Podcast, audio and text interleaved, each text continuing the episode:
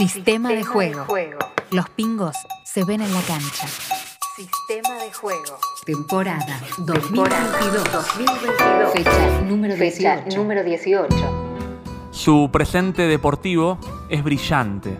Su futuro, sin techo, es aún más prometedor. Con tan solo 26 años, nuestra invitada de esta fecha ya se ha convertido en pieza fundamental de la selección femenina de hockey sobre césped de nuestro país. Especialista del córner corto, resultó goleadora con ocho tantos del Mundial disputado este año en Terraza, España, donde fueron subcampeonas. Como así también lo fue de la última Pro League, donde consiguió 12 goles en 14 partidos, los cuales fueron vitales para alzarse como campeonas invictas. También medalla de plata en su primera participación en un Juego Olímpico. Comenzó a transitar su camino en el hockey desde muy pequeña, dando sus primeros pasos en el Club Ferrocarril General San Martín. Actualmente desempeñándose en la Bundesliga, en el Club Gross Flottbeck de Hamburgo, tuvo también un paso por el hockey español nominada por la Federación Internacional de Hockey como una de las cinco mejores jugadoras del mundo. Hoy luce con orgullo la camiseta número 3 de las Leonas, en honor a su padre, quien fuera combatiente de Malvinas y quien en su casco portaba este mismo número. Sistema de juego. Fecha número 18. Fecha número 18. Hoy arrastra la bocha Agustina, Agustina Gorcelani. Hola Agustina, ¿Cómo estás? ¿Cómo te va, Jonathan? ¿Todo bien? Muy bien, muy contento realmente de poder conversar con vos. Sabés que estábamos necesitando en el equipo una goleadora, así que qué mejor que vos. Gracias de verdad por sumarte. No, para mí un placer. Gracias por la invitación. Eh, siempre bienvenida. Quiero contarte cómo hago con cada invitado, siempre que arrancamos con las charlas de sistema de juego, un poco cuál es el sistema de juego justamente de este podcast, eh, que se basa en dos pilares fundamentales. El primero siempre es el invitado o la invitada, en este caso vos, Agustina Gorcelani, y el otro es el tema que elegimos como eje central de cada charla, y en este caso va a ser la confianza, una aptitud que yo puedo eh, escuchar de vos y puedo ver en vos. La he escuchado muchas veces cuando te he oído hablar de las leonas y del equipo que conforman. Eh, alguna vez has dicho, puedo entrar a la cancha con los ojos cerrados, arranque como arranque el partido, sé que lo vamos a dar vuelta, sé que lo vamos a saber revertir, nos vamos a comer la cancha, nos vamos a comer a los rivales. Eh, y lo interesante es que eso que te escuché decir también lo veo cuando te veo jugar. Por la seguridad que mostrás, por la potencia que tenés y por la salud con la que definís cada corner corto que se te presenta. Eh, así que definitivamente te quiero en mi equipo, eso te lo digo desde ya. Eh, ahora, ¿sabes qué? Otra cosa que motiva esta elección del tema de la confianza que, que mostrás cuando jugás es que el último podcast que tuvimos fue con Rubén Mañano quien fuera entrenador de la generación dorada de básquet, medalla de oro en Atenas 2004, y con él el tema fue el coraje. Y cuando hablamos sobre coraje, él me dijo, al coraje lo alimenta la confianza. Y ahí me quedé pensando, entonces, ¿qué alimenta la confianza? Esa es la primera pregunta que te quiero hacer. ¿Qué cosas alimentan la confianza en general y qué cosas alimentan tu confianza en particular? Ah, qué buena pregunta. La verdad que es difícil de definir qué es lo que lo que mm, alimenta la confianza para mí no es solamente una cosa en especial. Justo, eh, bueno, el coraje alimenta la confianza, pero para mí a la confianza se la construye desde, diferentes lados, eh, desde diferentes aspectos, eh, y creo que también va de la mano con, buenos resultados, ¿no? y mm, para mí una, una base primordial y fundamental eh, es parte del, entrenamiento, que sin entrenamiento uno no puede generar confianza para nada. Eh, y practicarlo y estar seguro de que, no sé, en mi caso, por ejemplo, el arrastre, eh, estoy segura de que es algo que me sale, de, que, me sale naturalmente y, y que, bueno, con el entrenamiento se gana confianza, se va ganando eh, aptitud para saber a dónde es mi lugar eh, conveniente para tirar, a dónde me siento más cómodo. Eh, y bueno, luego viene la competición y ahí va, ahí va, ahí viene a ver cuánta confianza uno generó para animarse a, a, desarrollarlo en, un partido, ¿no? Claro. Em, pero bueno, también creo que va de la mano de cuánta confianza te depositan tus compañeros para, para que vayas y tires un córner, para que vayas y tires un penal. Em, después creo que, como dije en un principio, los buenos resultados eh, alimentan a la confianza. La realidad es esa. Em, pero que parten de un gran entrenamiento y de un gran esfuerzo para que esos resultados sean positivos, ¿no? Claro. Ah. Es interesante lo que decís, porque, porque decías recién, eh, el arrastre me sale naturalmente, pero también te escuché contar alguna vez que con tu novio estuviste yendo a practicar un montón, es decir, hay mucho laburo atrás de eso que sale naturalmente, no es casualidad, no es que sale solo. Claro, sí, sin duda, uno, uno hace lo posible para que eso salga natural. Claro. No, no se crea de la nada, pero, pero bueno, eh, sí, se tiene que entrenar un montón eh, para que finalmente eh, parezca natural. Claro, ahora pienso, el arrastre y el corner corto. Y alguna vez yo te leí decir que tener mucha efectividad en los corners te genera mucha confianza. Ahora, como si fuera el huevo o la gallina, ¿es la efectividad la que te genera confianza o es la confianza la que te genera efectividad? Ah, no, yo quiero que también un parte, a veces en los partidos hay, hay, hay partidos que no tengo casi corner corto, entonces yo no puedo decir eh, que arrastré mal si tuve un solo corner. Por ahí tengo la suerte de que en ese corner metí gol y decís, bueno, uy, tuve 100% de efectividad, es buenísima. Y por ahí no lo metiste y, y no tenés el 100% y no puedes decir a partir de un solo corner si es buena o es mala. Eh, porque también tenés jugadores y un arquero del otro lado que también se entrenan y también están ahí para dar lo mejor y, obviamente que hay que darle mérito al, que está del otro lado. O sea, creo que eso es súper difícil eh, de definir. Pero, pero bueno, yo creo que eh, particularmente eh, para un arrastrador tenerse confianza eh, es importante, porque uno ya encara el corner corto de otra manera. y bueno, después es, después es que salga naturalmente. Claro. como lo venimos diciendo. Además, es cierto que la matemática es un poco antipática, porque si tienes un corner corto, si lo metes es 100% de efectividad y si no es 0% de efectividad. Eh, Exactamente. Y la cabeza tiene que estar No es justo. No es justo, es bastante antipático. Ahora, vos hablabas recién de tus compañeras y del entrenador, y también te escuché a vos decir, eh, a vos te he visto y escuchado usar mucho la palabra confianza, vos hablabas de que ellos son los que depositan confianza en vos, por ejemplo, al permitirte tirar tantos corners. Ahora, ¿cómo se demuestra la confianza? ¿De qué manera te la transmiten a vos, los compañeros, las compañeras y el entrenador?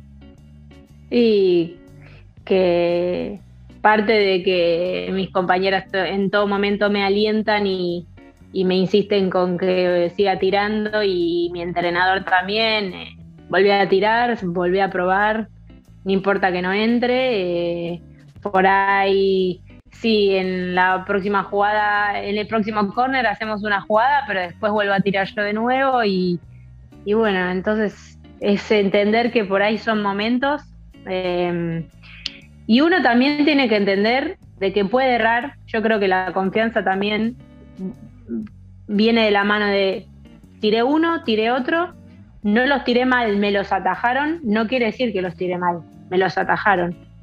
Bueno, el próximo lo tiro un poco más fuerte, trato de cambiar, a, poner, a hacer un poco más de amague, pero seguir construyendo la confianza eh, en el sentido de si, veo que más allá de que me lo atajaron y que no fue gol, eh, el, el córner estuvo bien tirado, eh, también tratar de, de, ver siempre un poco el lado positivo, ¿no? Porque uno como deportista, si todo el tiempo se está machacando, la confianza es imposible construir. Así que creo que también es importante eh, destacar las, cosas positivas en un momento de tensión, en un momento de partido que, que, te ayuda para, el próximo corner y para poder seguir tirando de, la mejor manera. Claro, por lo que, por lo que escucho hay algo de eh, permitirse el error y aprender del error, porque si uno se permite el error pero no modifica nada, tampoco va a terminar mejorando. Ahora, vos antes dijiste el tema de los resultados. Yo sé que vos dejás todo en la cancha eh, y está clarísimo. Ahora, eh, también es cierto que a veces dejar todo en la cancha no es señal de que te va a ir bien. Sin embargo, en tu caso, primer Juego Olímpico, medalla de plata, primer Mundial, subcampeona, goleadora, Pro League, goleadora, campeona invicta, nominada entre las mejores jugadoras del mundo. Eh, ¿Qué pensás que sería de tu seguridad personal? Pero es verdad, estoy siendo descriptivo, no estoy opinando, es la realidad objetiva. Ahora, con esos resultados, tenés mucha confianza, tenés mucha seguridad. ¿Qué crees que hubiese pasado con vos en seguridad personal si los resultados hubiesen sido otros, distintos, más allá de que el laburo hubiese sido el mismo? Em, sinceramente, eh, para mí cada vez que, termino un torneo, eh, empiezo de cero. Empiezo, empiezo, a, ver, sin dudas que lo tengo en cuenta y, para mí es un peso y una responsabilidad muy grande tener esos títulos, em, pero, pero creo que me, lo tomo como un, arranque de cero para, para, cada, para cada proceso em, y, seguir entrenándome de la misma manera para que eso vuelva a suceder. Claro.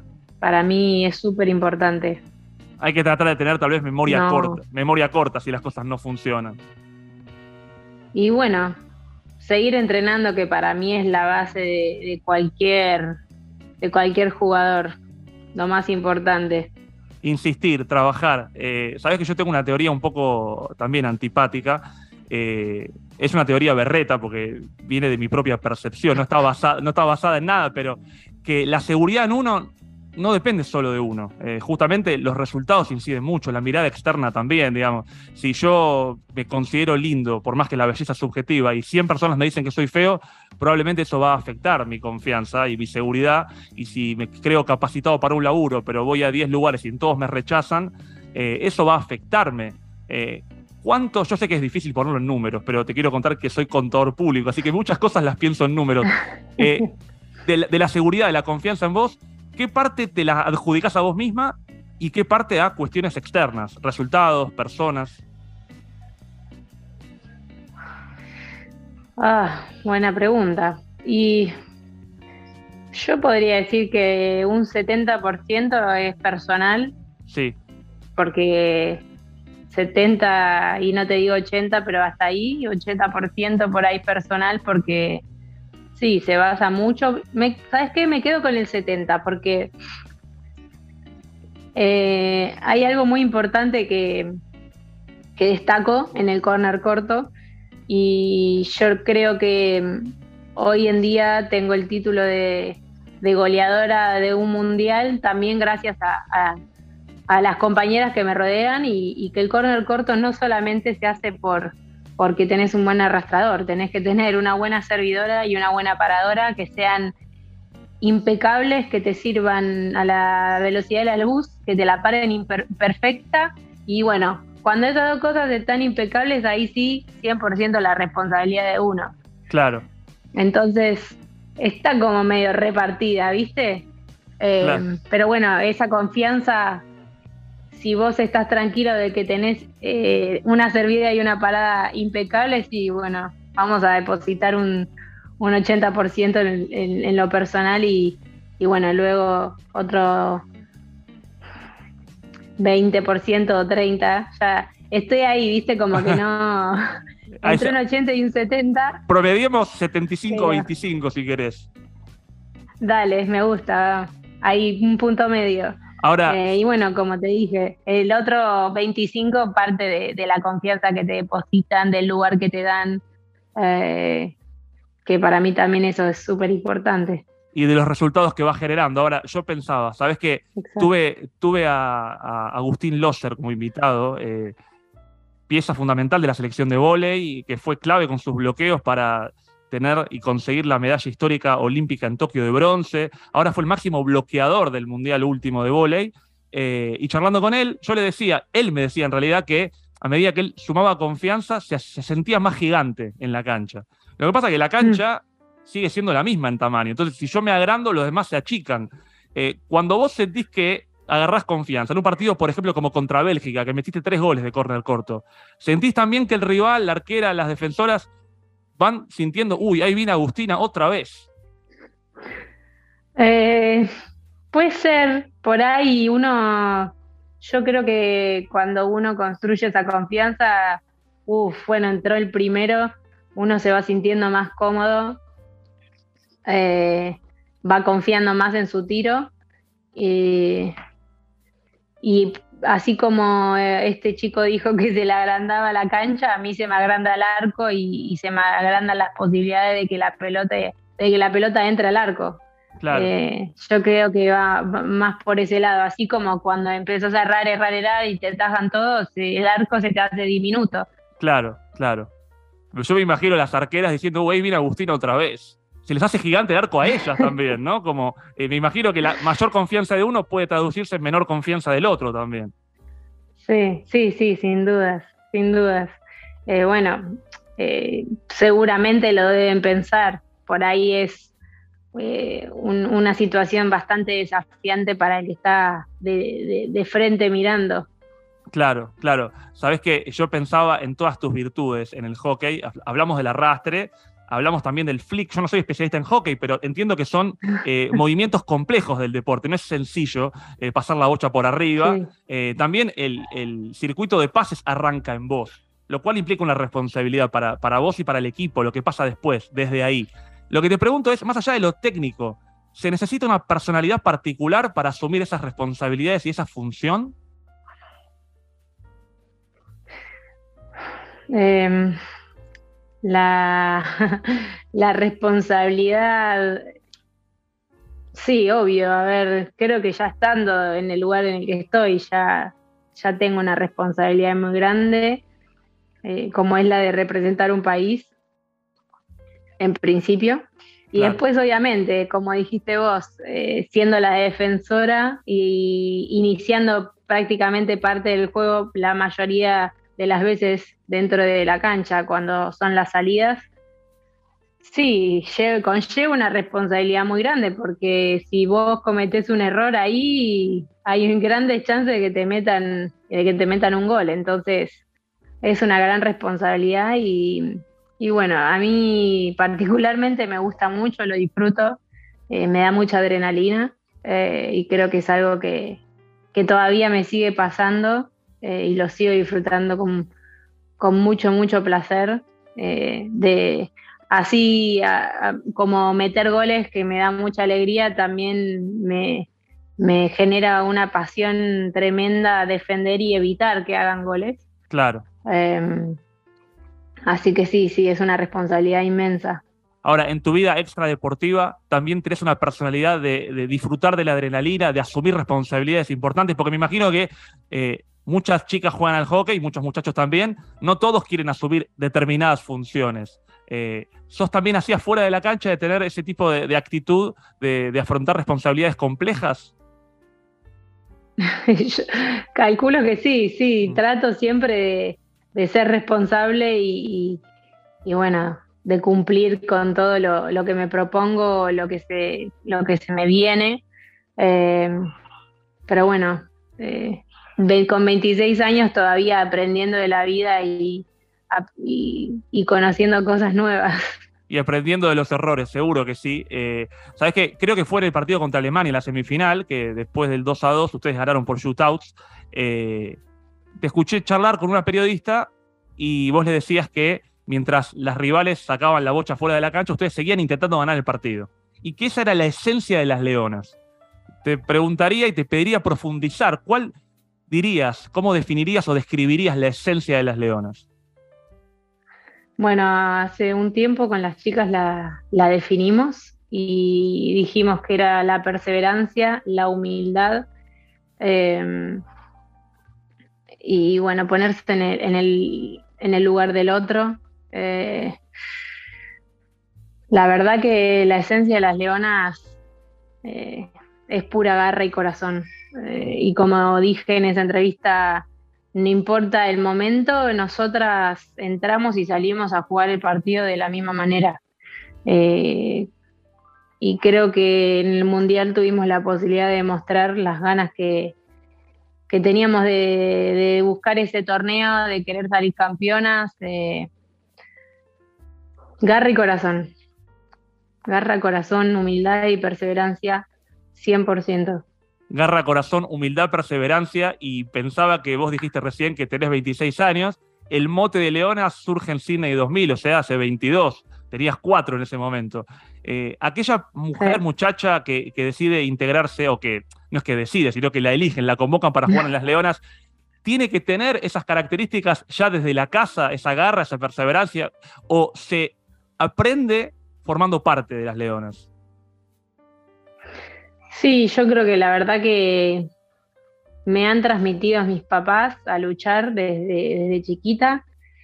Eh, bueno, eh, por las situaciones del país, eh, en el 2001 prácticamente que mi papá se quedó sin trabajo, sin nada y, y así todo la siguió peleando y hoy en día la verdad que yo siempre lo pienso, no, no me puedo quejar, nunca me faltó nada y aún así eh, se pasó por momentos muy duros con la familia. También tengo el ejemplo de mi papá, que fue a la guerra de Malvinas, eh, y hoy en día es una persona hecha y derecha, con familia, con trabajo. Eh, tengo a mi hermano que se recibió de ingeniero industrial, que la peleó, le, costó 8 o 9 años de, estudio, pero finalmente se lo propuso y, se recibió. Eh, y tengo a mi mamá también que, que, no, no, deja de, proyectar y no tuvo aciertos con, con, trabajos o carreras, pero sigue proyectando y nunca baja los brazos. Así que creo que de parte de mi familia siempre me transmitieron nunca bajar los brazos, ser perseverante, eh, seguir adelante eh, y bueno, luchar, ser guerrera. Claro con pasión y con corazón. Garra, corazón, perseverancia y humildad desde la cuna, desde chiquita. Eh, y yo sé que te lo preguntan mucho y vos lo, y vos lo, mencionaste y la verdad que es sumamente interesante. bueno, hay que decir que tu número 3 en la, en la camiseta tiene que ver con el casco de tu viejo. ¿Qué, me contarías al respecto? Exactamente. De lo, que representa para vos. Y bueno, ya me lo decís y se me pone la piel de gallina. Es como que la verdad que a mí me produce una emoción inmensa. Eh, por el simple hecho de, de, bueno, por ahí tener una especie de relación con lo que hizo él, que fue representar a nuestro país bueno, y a mí me toca hacerlo de otra manera, por ahí mucho más linda, mm. siendo sinceros y con otras realidades. Eh, pero bueno, en definitiva, representando al país y que nada, la verdad que pensar lo que vivió él es realmente una locura y, bueno, es, es un legado, parece. Sin duda. Eh, sin darnos cuenta, sin darnos cuenta teníamos el mismo número eh, yo arranqué con el número 3 desde el junior en el 2015, más o menos. Imagínate que fue pura casualidad. Yo no lo elegí el número, fue el número que me tocó. Y a partir de ahí fue con el número que continuó en el seleccionado hasta el día de hoy. Y bueno, no hace mucho, creo que ya es eh, un año o dos que, que cuando mi papá recibió nuevamente su casco y le pone la funda con la que él, eh, para explicar mejor y que se entienda, mi papá no tenía el casco, pero sí tenía lo que recubría el casco, que era esta, funda que, que, yo nombro.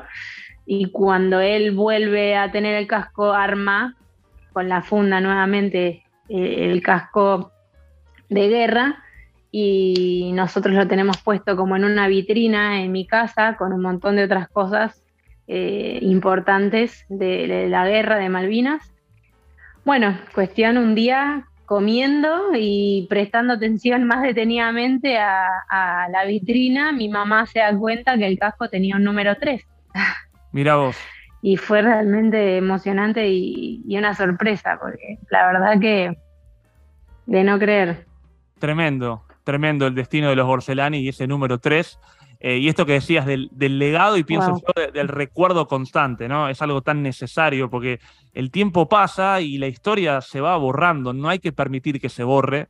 Eh, y, quiero decirte que valoro mucho el hecho de que estés usando esa camiseta y de que siempre lo recuerdes, eh, porque es una manera de sostener el recuerdo vivo de lo que pasó de la locura que representó eso y, la verdad que es un orgullo eh, poder estar hablando con vos, conectando también con esa historia. Ahora, hay algo que yo siempre he notado en vos escuchándote, eh, estábamos hablando un poco de confianza, de seguridad, de personalidad y de identidad ahora, y siempre que hablas de tus orígenes, siempre lo haces con muchísimo orgullo, no solamente de tu familia, sino también de tu club, de San Martín. Eh, siempre te mostrás muy cercana. Quiero saber qué de eso que veo en la cancha cuando te veo jugar, aprendiste ahí, jugando de chiquita? Todo. Eh, todo lo que soy como jugadora y creo que también como persona, porque uno no solamente se crea como deportista, eh, genera una personalidad dentro de la cancha. Y bueno, así como las cosas lindas que, que me transmitió mi familia, tengo otra familia que, que está en el Club San Martín y que me transmitió un montón de valores y, bueno, que prácticamente me, me, hicieron como jugadora y toda la vida le voy a estar agradecida a mis entrenadores, a mis amigas y a todas las personas que, que conozco y que conocí gracias al club. Eh, eh, sí, no, no tengo, siempre lo voy a, voy a hablar con, con un orgullo inmenso. Eh, la verdad que soy, fui y seré feliz dentro de mi club. Y está claro eso, porque, porque yo, si no estoy equivocado, vos corregime, vos ahora estás jugando en, Alemania, estuviste en el hockey español, pero después del Mundial jugaste unos partidos acá. Eh, ¿O estoy confundido? ¿Cómo, cómo, se organiza algo así? y creo que son los momentos que, que, que, espero con más ansias y con más emoción eh, tener la posibilidad de volver a Argentina y jugar con el club y disfrutar junto a mis amigas, mis compañeras y que venga todo el club a vernos jugar y, que sea una fiesta prácticamente. La verdad que se vive con una emoción tan grande eh, y lo disfruto muchísimo. Y además hoy también estoy doblemente feliz porque conseguimos que tener nuestra primer cancha de agua. Mira qué bueno. Y Sí, la verdad impresionante, un sueño hecho realidad después de tanto tiempo de lucha y de, hacer eventos y tratar de recaudar plata y, bueno, ir pagándola de a poco. Imagínate que dentro de la cuota del club estaba la cuota cancha. Claro, un montón de tiempo. la cuota cancha.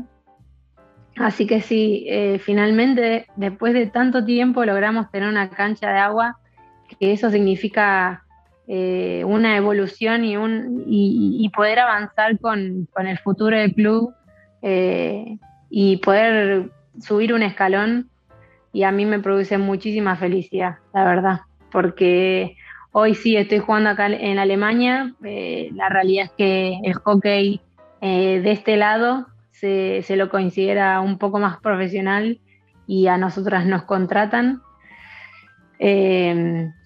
y sobre todo en las superficies que se juegan es todo en agua, no existe más la cancha de arena como en Argentina.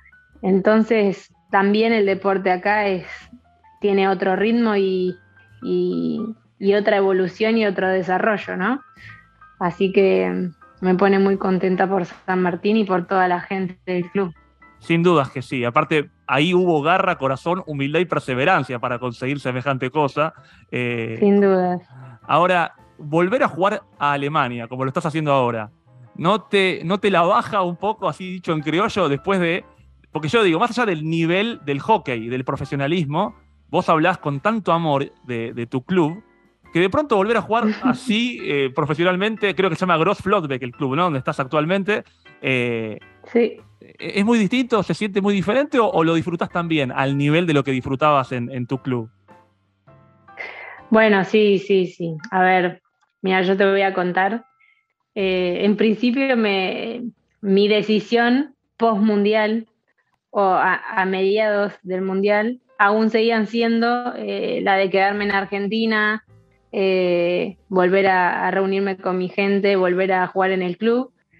Y bueno, finalmente me llega una propuesta que no podía no aceptar y, bueno, decidí con mi pareja que teníamos que venir a jugarnos a Alemania, al menos por, por, esta primera parte, que son dos, tres meses, eh, y era corto, entonces creí que, era una posibilidad bastante factible y viable, más allá de mis ganas de quedarme en Argentina.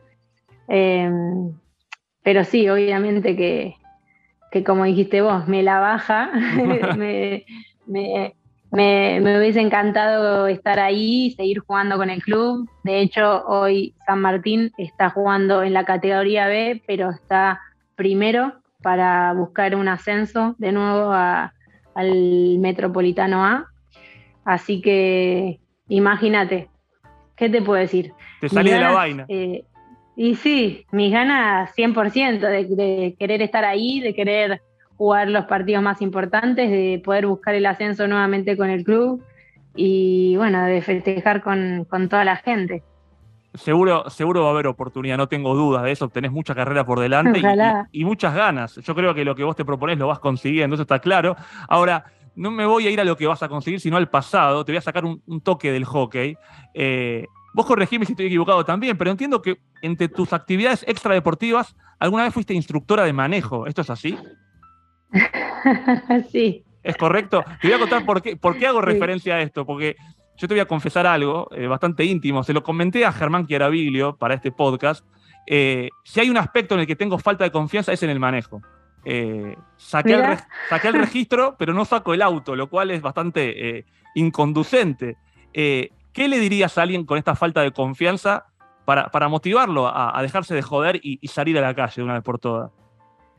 Y bueno, creo que a ver si lo llevo al ámbito del deporte o mm, más cercano a, lo que yo hago, que es por ahí el arrastre. Si uno no practica, nunca va a ganar confianza. Mm.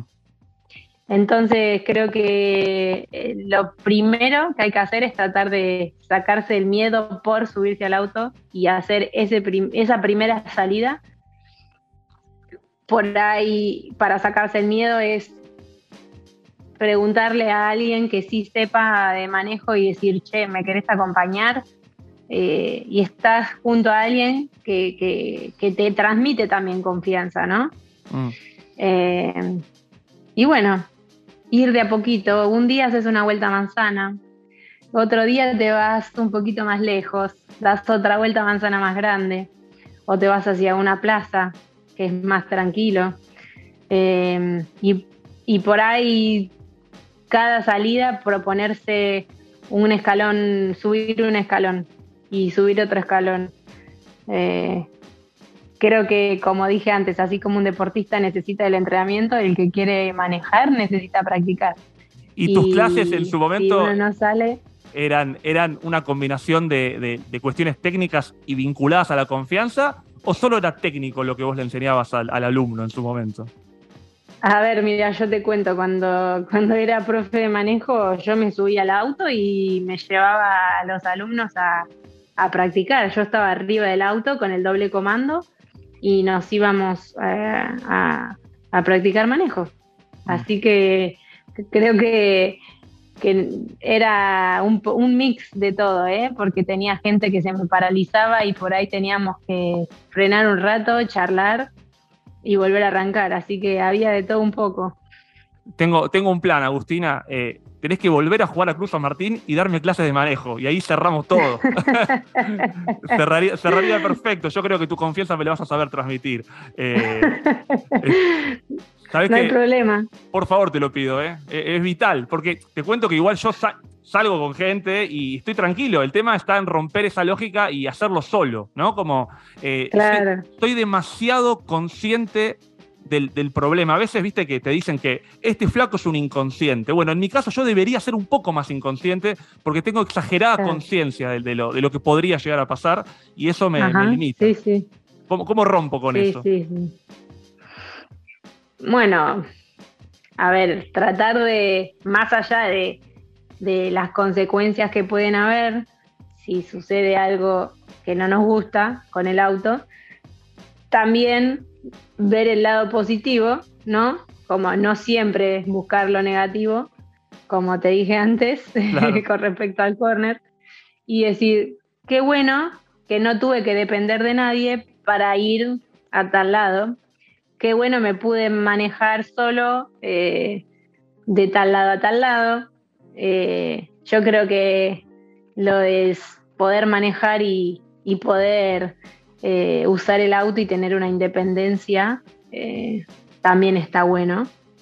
Así que por ahí cuando te animes y des ese paso y, puedas manejar solo, por ahí ahí te empieces a dar cuenta y te empieces a, a sentir el gusto a, tener esa independencia y, bueno, poder manejarte con tus tiempos eh, y con tus libertades. Mira, ya me estoy motivando, ¿eh? Ya me estoy motivando, porque aparte, saber, manejar es poder manejarse, sin dudas que sí. Yo, yo pensaba que además de, clases de manejo, eh, insisto que me corrijas si estoy diciendo algo que está mal, pero entiendo que también eh, fuiste asistente de producción y también trabajaste en atención al cliente de una empresa dedicada a la venta de materiales eléctricos. Eh, y yo, como te conté hace un rato, yo, soy contador. Un divague. no, bueno, pero todo, todo nos construye. Eh, yo soy contador público y las personas que me conocen en el mundo de la comunicación, al cual me dedico hace mucho tiempo, y a la radio, si le cuento que soy contador, se sorprende, como que no les da el perfil. Mm. Eh, y yo lo que les digo es, mira, la verdad que ser contador me fortalece la parte de la comunicación porque hay ciertas cuestiones que se hacen mejores teniendo la estructura de un contador público.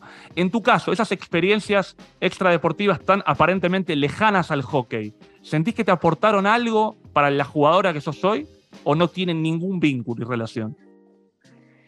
Eh, Sí, como decís vos, son experiencias de vida. La verdad que con la clase de manejo conocí un montón de personas y por ahí gente que, que sí me, transmitió algo, gente que no.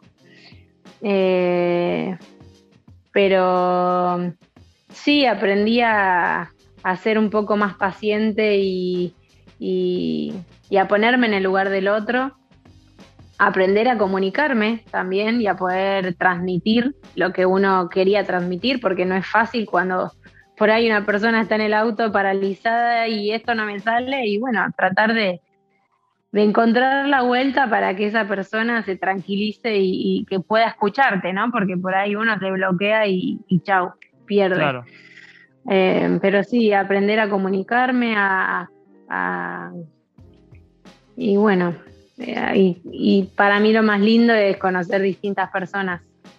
Eh, estuvo bueno, fue una experiencia distinta eh, en un lapsus en el que no estuve con el alto rendimiento, en el que yo también creo que esa, esa etapa de mi vida me, me dio una fortaleza mental porque uno tenía, yo tenía mucho miedo de, dar el paso y decir, uy, no la estoy pasando bien, no quiero estar más acá y animarme a dar ese paso, porque no es fácil.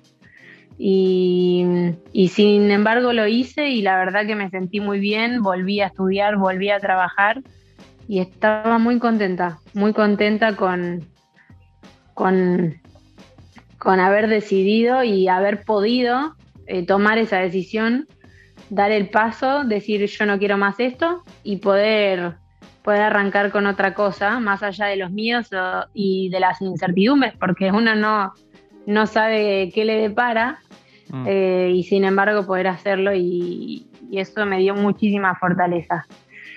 Eh, así que tomar coraje, tomar coraje. Mira, justo llegando un poco al cierre de la charla pensaba en eso, eh, donde arrancamos, esto de que la confianza alimenta el coraje y tener coraje para ir para adelante, eh, para encontrar la vuelta de las cosas. Te quiero preguntar si hay algo en tu vida extra deportiva donde todavía no te estás atreviendo, eh, donde todavía no tenés el coraje por falta de confianza. ¿Encontrás algún área donde vos digas, en esto quiero animarme, pero todavía no puedo?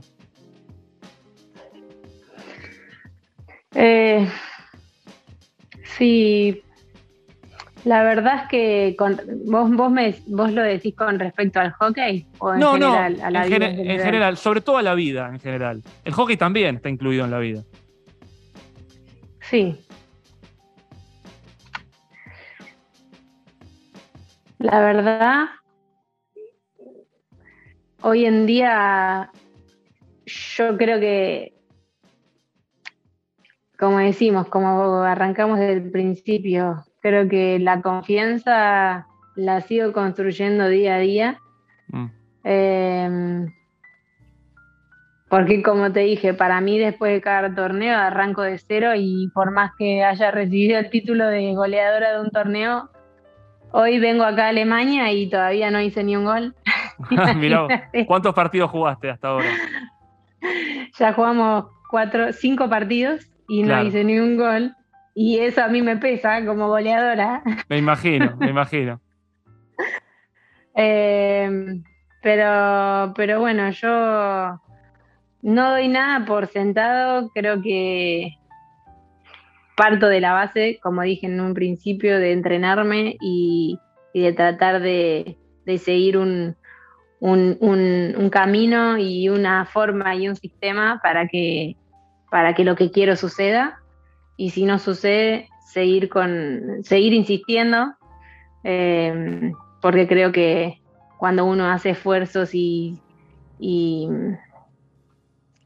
sabe que está haciendo las cosas bien, tarde o temprano las cosas, las cosas llegan. Pero bueno, nunca, nunca dejar de insistir y nunca bajar los brazos insistir y no bajar los brazos, está claro que es un poco tu leitmotiv. Eh, y ya va a entrar, ¿eh? Ya va a entrar. Pregúntale a Messi, se fue del Barcelona al PSG y no, no, es sencillo adaptarse. Más allá de tus aptitudes, lleva tiempo. Eh, también me imagino la confianza que depositen en vos tus compañeras actuales, porque cambia el entorno, cambia el contexto, eh, pero ya va a llegar, ya va a llegar, no tengo duda. Y cuando vuelvas a San Martín, acordate de las clases de manejo. hablabas recién del sistema hace un ratito. Eh, y la pregunta que yo siempre hago para cerrar las charlas tiene que ver con el nombre de este podcast, que es Sistema de Juego. Lo que le pregunto a cada invitado, a cada invitada es, ¿cuál dirías que es tu sistema de juego para vivir? Viste que en el hockey pasa como con el fútbol, 4-4-2, cada deporte tiene diferentes sistemas. Ahora, si te pensaras a vos parada ante la vida, ¿cómo se para el equipo de Agustina Gorcelani ante la vida? ¿Cómo te lo imaginas a ese equipo? Bueno, creo que lo fuimos diciendo de a poco, ¿no? Describiendo y contando un poco de mi vida. Eh, creo que en principio me considero una persona que, se, que sueña, sí. que sueña un montón y que, que proyecta un montón, pero que, que bueno, que labura, ¿no? Para, para que eso suceda, no no, no, espero que, nada caiga del cielo eh, de, suerte, ¿no? Eh, soñadora, luchadora, creo que, son dos palabras que, que, me podrían describir. Qué bueno, un equipo al que va a ser difícil enfrentar, porque además de aguerrido es talentoso. Eh, Agus, gracias por este tiempo. ¿Cómo, cómo la pasaste? ¿Cómo te, ¿Cómo te, sentiste? Muy bien, muy bien, la verdad muy lindo, muy lindo. Muchas gracias por, por el espacio y, está bueno eh, mirar y, y, hacer como una introspección de uno desde, desde otro punto de vista, ¿no? Me alegro, me alegro mucho de haber conversado con vos, fue un placer muy grande, que sigan los éxitos eh, y nos veremos en, la cancha o en el auto eventualmente. Dale. Gracias, a vos. Por favor, a vos. Que estés muy bien. Vos también.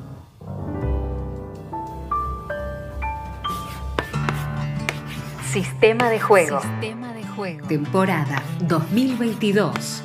Somos, lo que se, ve, en la cancha. Una de las cosas que más disfruto de poder habitar este espacio de charlas es la de observar cómo se conectan místicamente las diferentes conversaciones. cómo se articulan palabras y perspectivas de los distintos invitados.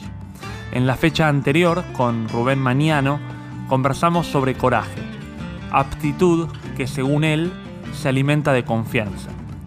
Decidimos entonces convertir esta mágica palabra en un nuevo eje temático para preguntarnos, ¿de qué se nutre entonces la confianza? Para la invitada de esta nueva fecha, una base primordial y fundamental es el entrenamiento.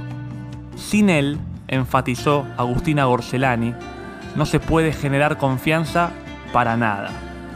Algo parecido escuché otrora de anteriores invitados. Ahí, donde se unen los puntos, me hablaron de trabajo diario, de constancia y dedicación. Tal vez por eso Gorce me recalcó. Los buenos resultados alimentan la confianza, pero para alcanzarlos hay que partir de un gran esfuerzo. Parece estar ahí el origen de la recta. Sistema de juego. Sistema de juego. Conduce Jonathan Indivo.